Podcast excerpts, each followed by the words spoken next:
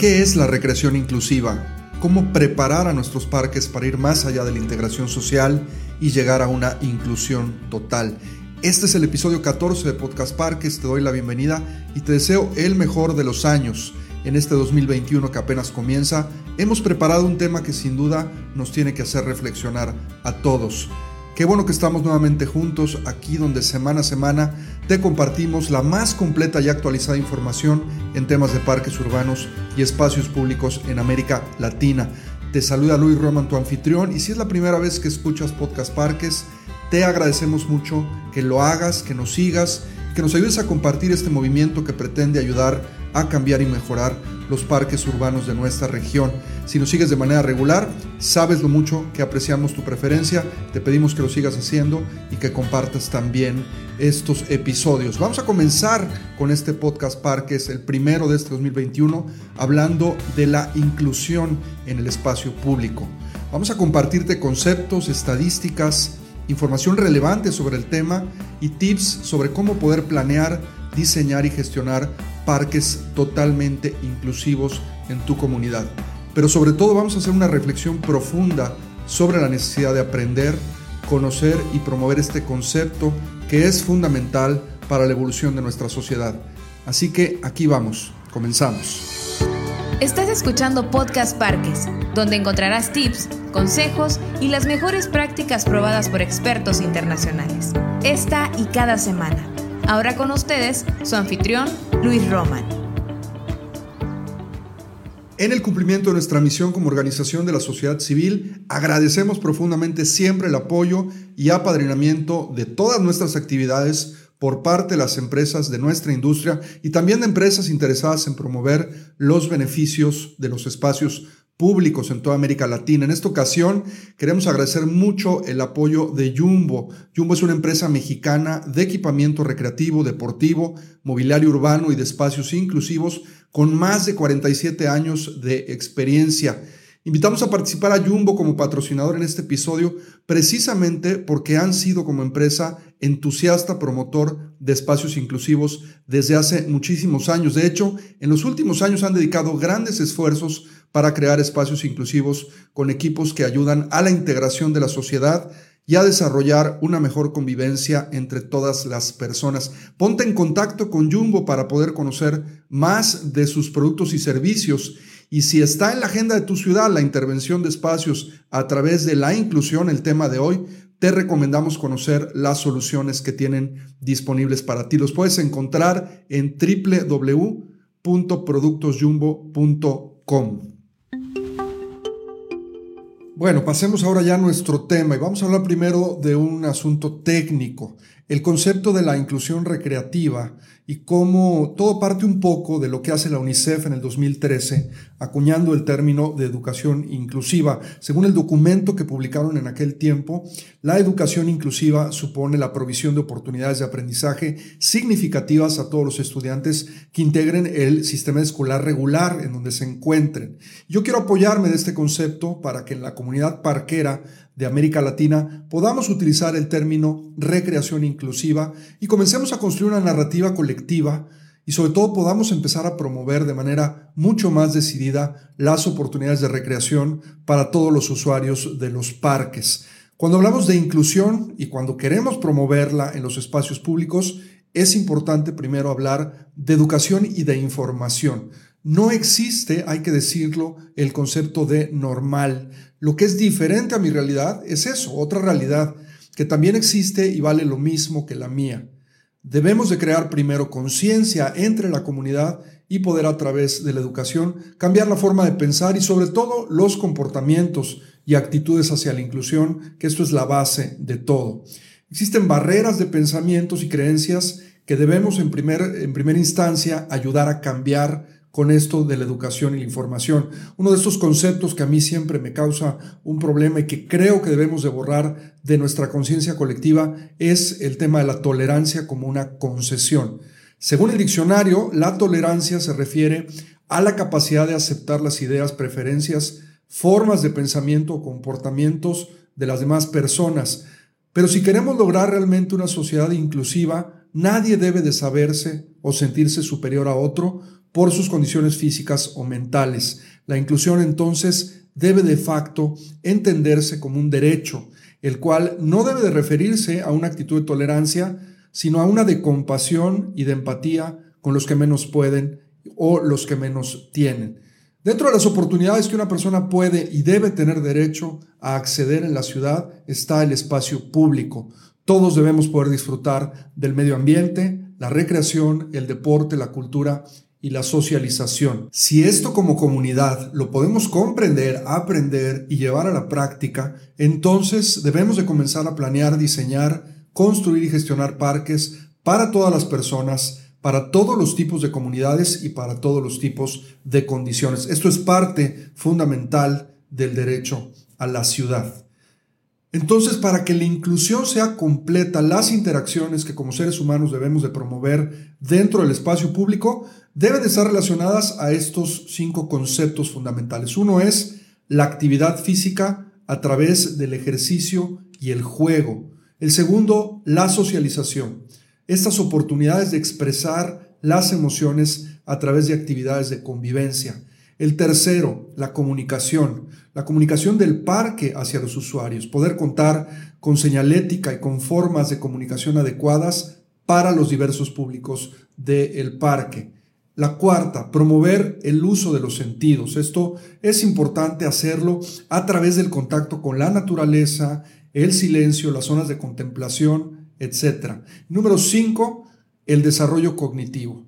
¿Y qué beneficios da el tema de la inclusión al desarrollo de la salud física y mental para todos los públicos que asisten al parque.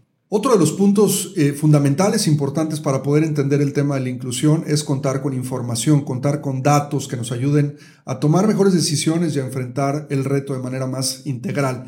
Estadísticas de países como México y Estados Unidos nos dicen que entre el 6 y el 8% de la población sufre algún tipo de discapacidad. Esto es entre 60 y 80 personas por cada mil habitantes. También en informes estadísticos del Departamento de Educación de los Estados Unidos y de la Universidad de Cornell, te voy a dejar las referencias en las notas del podcast, se marcan segmentos poblacionales con tipos de discapacidades encontrándose los siguientes números.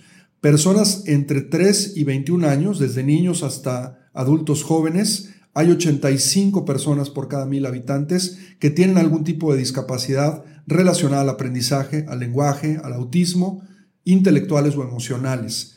Las personas entre 21 y 64 años son 142 por cada mil habitantes. Las principales eh, discapacidades que sufren estas personas, este segmento de población, están relacionadas a las capacidades ortopédicas, intelectuales, auditivas y visuales. Y finalmente el segmento de 64 años en adelante, aquí es donde crece dramáticamente el porcentaje, 544 personas por cada mil habitantes tienen una discapacidad relacionada a la ortopedia, auditivas, intelectuales o visuales. Esto es el 54% de este segmento poblacional. Estos números generan sin duda asombro pero sobre todo deben de generar conciencia. Quisiera que pudieran generar una acción puntual, planear, diseñar, construir y gestionar para todos. Vamos a ser muy incisivos en este tema. Una de las primeras referencias que te quiero dar el día de hoy sobre este tema de la inclusión es la de Shane's Inspiration. Esta organización surgida en los Estados Unidos eh, apoya proyectos de parques o áreas infantiles inclusivas. La mamá de Shane, un niño con espina bífida, se encuentra en esta imposibilidad de poder trabajar eh, con su hijo en el tema de la recreación, del juego, de muchas cosas o actividades que un niño eh, de manera regular tiene acceso, pero eh, en la parte de inclusión, la mamá de Shane se veía muy complicada, se decidió a poder hacer algo por este tema, hizo un primer parque totalmente inclusivo y a raíz de esto fundó una organización que ha hecho más de 100 proyectos eh, muy interesantes. En las notas te vamos a dejar también la liga para que si puedes eh, aprender un poco sobre la experiencia de Shane, pues te pueda servir para tus proyectos. Bueno, estas son algunas de las ideas de proyectos de inclusión de vanguardia que se están utilizando en muchas partes del mundo y que en términos de instalaciones, construcciones y equipamiento representan el estado del arte y que puedes aprender y utilizar en eh, tus proyectos. Primero, hablar de acceso, zonas de transición, y servicios y amenidades en general donde deben de existir, primero que nada, rampas y plataformas, como probablemente ya se utilizan en algunos de los parques en América Latina. Es importante seguirlas promoviendo y dotarlas también de barandales y de equipamiento que las pueda hacer mucho más funcionales. Otro tema importante es la señalización en el sistema braille, que las diferentes amenidades en tu parque tengan la forma de guiar a una persona con capacidades limitadas en la parte visual a poder llegar y acceder a estas. Otra de las cosas en el tema de diseño es evitar escalones o desniveles que puedan provocar accidentes. Otra de las prácticas que se están utilizando mucho es el uso de pavimentos texturizados y paredes con diferentes acabados. En esto se recomienda el uso de materiales no solo para las zonas de traslado, sino para también las zonas de contacto, las zonas táctiles. Es importante tener en esto una variedad de elementos que ayuden a entender estas zonas de transición y que la gente pueda vivir experiencias sensoriales. Considera en esto que el tema de las superficies no todas son adecuadas en términos de accesibilidad total y es recomendable consultar las reglamentaciones, sobre todo internacionales, que le puedan dar a tu proyecto el mejor estándar. Para las zonas infantiles, aquí hay varias ideas que le pueden ayudar también a tu proyecto. Una de ellas es el uso de cajas de arena, que por ahí ya se utiliza en algunos o en muchos parques en América Latina, pero aquí la idea sería poder esconder tesoros debajo de la arena o fósiles de dinosaurios o algún otro tipo de elemento que le ayude al niño a fomentar su creatividad y su curiosidad. Otra idea fundamental es la tematización de los parques. Esto lo puedes hacer con motivos de la naturaleza, de deportes, de profesiones, de oficios. La idea un poco aquí es hacer que el niño viva una experiencia de aprendizaje mucho más profunda en la parte de desarrollo cognitivo, en la parte vivencial, y esto se puede a partir de figuras de concreto poder ejemplificar muy bien en el espacio y colocarlas con señalética, que el niño pueda entrar al parque y las pueda empezar a ubicar y empezar a aprender. Repito, puede ser de la naturaleza, de algún otro tema. Algunos de los equipamientos que se pueden utilizar para incentivar también la actividad de inclusión dentro del espacio son el uso de túneles, el uso de juegos que giren o que lleven movimiento, evidentemente los equipamientos inclusivos ya tradicionales como los columpios para sillas de ruedas, los columpios con cinturones de seguridad y también algo muy importante son las superficies amortiguantes que puedan ser obviamente de tránsito libre, que ayuden al traslado de las personas, pueden ser en las sillas de ruedas o con andadores o con muletas, en fin. Bueno, para incentivar el uso de los sentidos y el aprendizaje, aquí hay algo que se está haciendo en muchos parques en el mundo, sobre todo en los últimos años, que es el uso de instrumentos musicales. Evidentemente no son instrumentos tradicionales, son instrumentos hechos a partir de elementos constructivos de alta duración, pero que emulan, que simulan muy bien el sonido, sobre todo de elementos que tienen que ver con las percusiones. Y esto puede generar mucha curiosidad en los niños, puede generar también la apreciación por la música y vivir también experiencias sensoriales nuevas.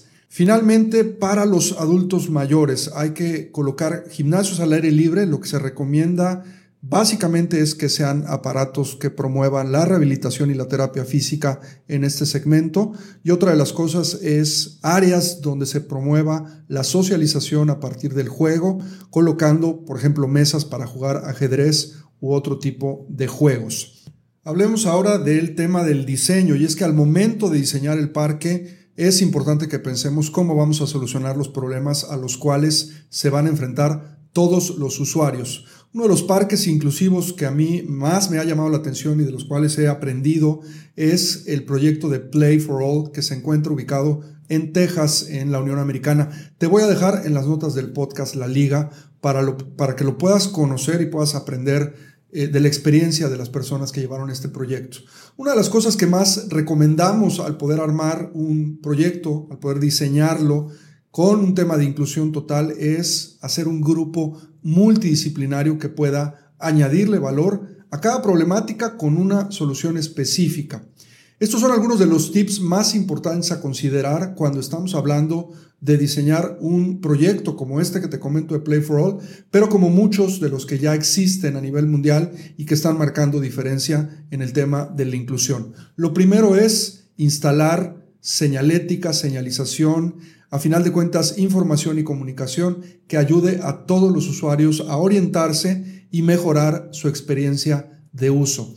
Número dos, hay que proteger las zonas del parque con una reja, sobre todo las partes infantiles. Si bien lo ideal es que el espacio público siempre esté accesible, en las zonas infantiles la reja puede ayudar a proteger a los usuarios. Número 3. Sombra, mucha, mucha sombra, preferentemente natural, pero también sin olvidar que existen otras opciones como la malla sombra o la superlona que pueden también proteger a los usuarios de los rayos del sol. Número 4. Baños familiares. Es muy importante que papá o mamá tengan acceso a un baño privado donde poder acompañar a sus hijos. Además, es importante que los baños cuenten con todas las instalaciones necesarias para cualquier tipo de discapacidad.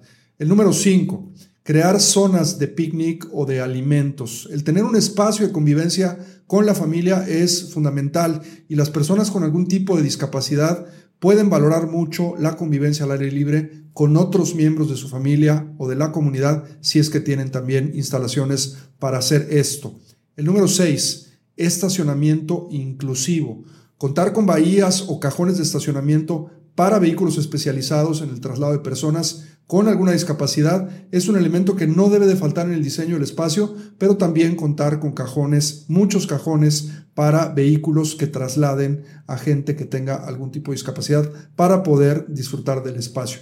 Y finalmente el número 7, no permitir acceso a las bicicletas, sobre todo en las zonas donde los usuarios estén confinados. Es muy peligroso que una bicicleta pueda golpear a algún niño o lastimarlo. Bueno, finalmente hablemos ahora de lo que realmente es importante, que son los beneficios que estas acciones le pueden traer a los usuarios de los parques. Esta debería de ser la razón de todo este esfuerzo que se haga en la conceptualización y puesta en marcha del proyecto de un espacio público inclusivo. Son sobre estos beneficios sobre los que tenemos que hacer mucha más conciencia, comunicarlos y coeducar a otros sobre su importancia. Hablando de los segmentos en general, es decir, de los niños, de los jóvenes, de los adultos, de los adultos mayores con alguna discapacidad, estos son de los beneficios principales. Uno es el ejercicio físico, el desarrollo motriz de la gente. Otro es el juego independiente, como también a través del juego las personas ayudan a aprender a coordinar más la vista y el tacto y a tener un pensamiento cognitivo mucho más profundo la comunicación no verbal, cómo las actividades en los espacios inclusivos pueden ayudar a un niño a mejorar sus habilidades sociales, sus habilidades motoras, a poder expresarse también a pesar de no poder, por ejemplo, hablar. También la creatividad, el trabajo en equipo, todos estos valores que tienen que ver con la socialización que le ayudan a un niño o a un adulto a poder socializar mejor, a poder entablar una relación con otra persona. También el aprendizaje, cómo a través del reconocimiento de colores, de objetos, de letras, el niño o la persona puede ganar confianza, puede mejorar su autoestima. Y también obviamente cómo todos estos procesos le pueden ayudar a una persona a tomar mejores decisiones y a mejorar y tener un balance eh, mucho más efectivo en su vida. Si te pudiste dar cuenta, una de las actividades que más beneficia a los usuarios de los parques al momento de hablar de inclusión es precisamente el juego. Si te interesa saber más sobre este tema, te recomiendo el libro de Jugar de Stuart Brown y también el webinar que tenemos hospedado en Conexión ANPR, Territorios para el Juego, Diseñando Ciudades para Todos, que nuestras amigas de Masia Estudio, Leti Lozano y Mariana Ríos grabaron con nosotros hace algunos meses. Las referencias de esto y de todo lo demás que hablamos en este podcast las vas a poder encontrar en las notas. Hagamos una reflexión final a manera de resumen de lo que hemos hablado en este capítulo. Creo lo primero y más importante es poder generar conciencia, generar conciencia en nuestra comunidad del tema de la discapacidad y la importancia de poder emprender proyectos de espacio público con inclusión total. Lo segundo es precisamente lograr diseños de vanguardia que puedan comprender las mejores prácticas internacionales y que eleven el estándar del espacio a poder lograr un estado del arte ideal. Lo tercero es la parte de los beneficios, que no dejemos de pensar que todo esto que se hace es para generarle una mejor condición de vida a todas las personas que tienen una discapacidad en nuestra comunidad. al final del día, la discapacidad es un tema que tenemos que enfrentar todos como comunidad, lo tenemos que abrazar, lo tenemos que hacer nuestro y tenemos que entender que todos estamos de alguna otra manera implícitos en él y tenemos que procurar las mejores condiciones para que la gente que tiene una discapacidad pueda tener una mejor calidad de vida. Te quiero comentar también que contamos con un sitio rediseñado dentro de Conexión ANPR donde podrás encontrar un montón de contenidos gratuitos como este podcast, la revista Parques, nuestro blog y también tenemos webinars de acceso totalmente libre. Te invitamos a que nos visites para que puedas conocer todo lo que hemos preparado para ti. Podcast Parques está además en los reproductores de podcast más populares en el mundo como iTunes, Google, Amazon, Spotify, entre otros. Te invitamos a suscribirte para que no te pierdas cada semana ningún detalle de los episodios que preparamos para ti. No te puedes perder el siguiente episodio de Podcast Parques. Vamos a hablar de la nueva norma oficial mexicana de espacios públicos. Y esto lo haremos con la arquitecta Andrés Parza de la Secretaría de Desarrollo Agrario, Territorial y Urbano de México y con el consultor Bernardo Farril. La promulgación de este documento es un gran avance para poder llegar a un consenso y contar con una línea de base en el desarrollo del espacio público en México. Nuevamente, gracias por escucharnos, te deseamos el mejor inicio del año y nos vemos la siguiente semana en otra emisión más de Podcast Parques. Nuestro podcast ha terminado. Te recordamos visitar nuestro sitio web www.anpr.org.mx y seguirnos en redes sociales como arroba ANPR México.